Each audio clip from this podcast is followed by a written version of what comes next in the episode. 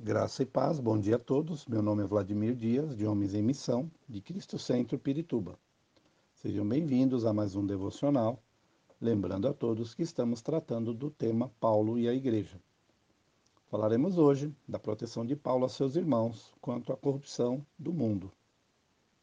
Como qualquer bom irmão mais velho, Paulo protegia seus irmãos e irmãs em Cristo e mantinha um olhar atento para as más influências que poderiam ameaçar a unidade que ele havia trabalhado tanto para construir e encorajar todos a viver. Ele sabia que más influências poderiam causar muitos danos.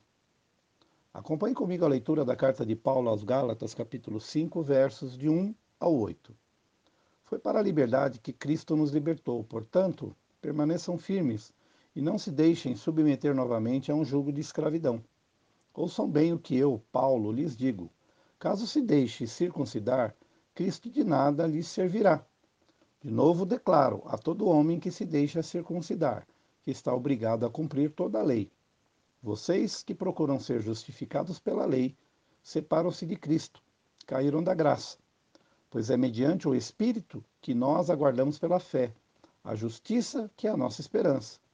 Porque em Cristo Jesus nem circuncisão, nem incircuncisão tem efeito algum, mas sim a fé que atua pelo amor. Vocês corriam bem. Quem os impediu de continuar obedecendo à verdade? Tal persuasão não provém daquele que os chama. Às vezes, a ameaça vinha de fora, às vezes vinha de dentro, onde cristãos preguiçosos permitiram que seus pensamentos fossem confundidos pelo inimigo e perderam de vista seu chamado para pregar e viver a verdade, e onde falsos cristãos que nunca entregaram verdadeiramente suas vidas para Jesus Cristo vomitavam mentiras, provocando dissensões para proveito próprio.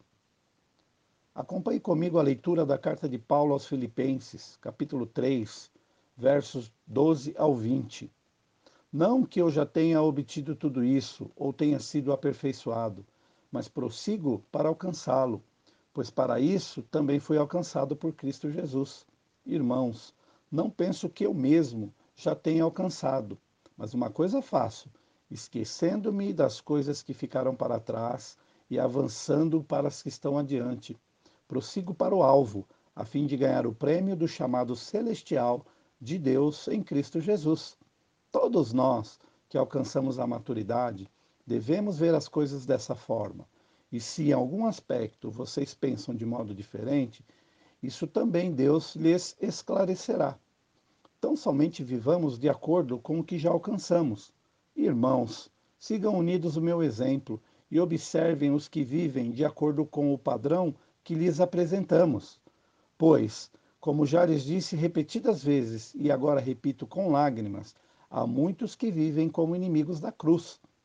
Quanto a estes, o seu destino é a perdição, o seu Deus é o estômago e têm um orgulho do que é vergonhoso. Eles só pensam nas coisas terrenas. A nossa cidadania, porém, está nos céus, de onde esperamos ansiosamente um Salvador, o Senhor Jesus Cristo. Visto que nenhuma pessoa pode realmente conhecer o coração da outra, Paulo incentivou seus irmãos e irmãs a discernir o que governava o coração de uma pessoa por meio de seu comportamento. Ele os encorajou a se associarem apenas com aqueles que tinham a intenção de pregar e viver a verdade, para os que de fora não ficassem confusos, andando com pessoas que afirmavam ser cristãs, causando tropeço, não ilustrando o evangelho com suas vidas. Acompanhe comigo a leitura da segunda carta de Paulo a Timóteo, capítulo 3, versos de 1 a 5. Saiba disto, nos últimos dias sobrevirão tempos terríveis. Os homens serão egoístas, avarentos, presunçosos, arrogantes, blasfemos, desobedientes aos pais, ingratos, ímpios, sem amor pela família, irreconciliáveis, caluniadores, sem domínio próprio, cruéis, inimigos do bem, traidores, precipitados, soberbos, mais amantes dos prazeres do que amigos de Deus, tendo aparência de piedade, mas negando o seu poder. Afaste-se desses também. Claro, há uma grande diferença entre alguém que está tentando seguir a Jesus, mas ainda comete erros apesar de seus melhores esforços, e alguém que nem está tentando. Paulo advertiu seus irmãos e irmãs a ficarem longe desses.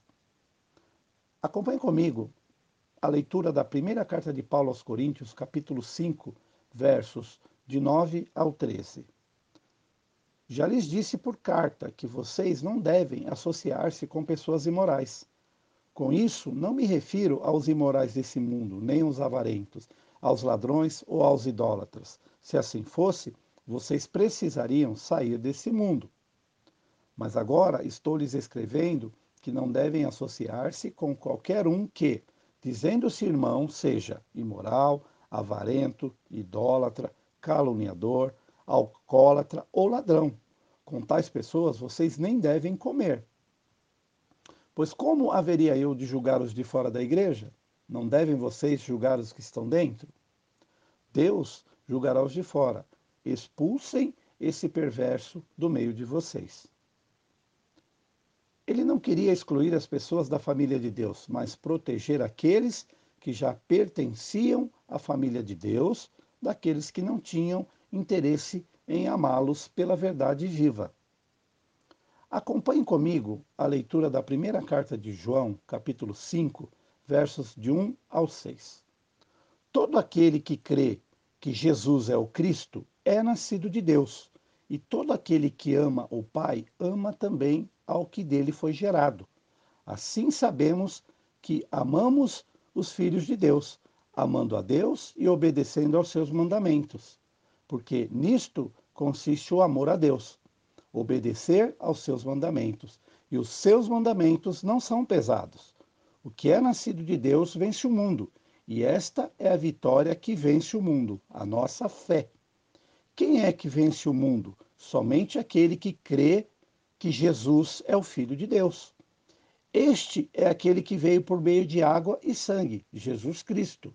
Não somente por água, mas por água e sangue. E o Espírito é quem dá testemunho, porque o Espírito é a verdade. Essa mensagem falou com você? Oremos.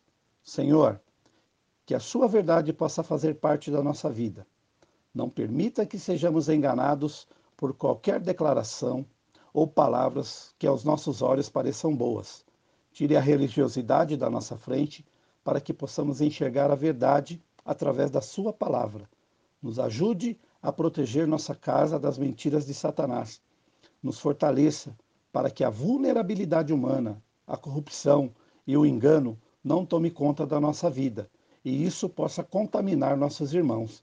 Nos ajude, Senhor, a promover um ambiente familiar em nossa igreja local. Em nome de Jesus. Amém. Deus os abençoe.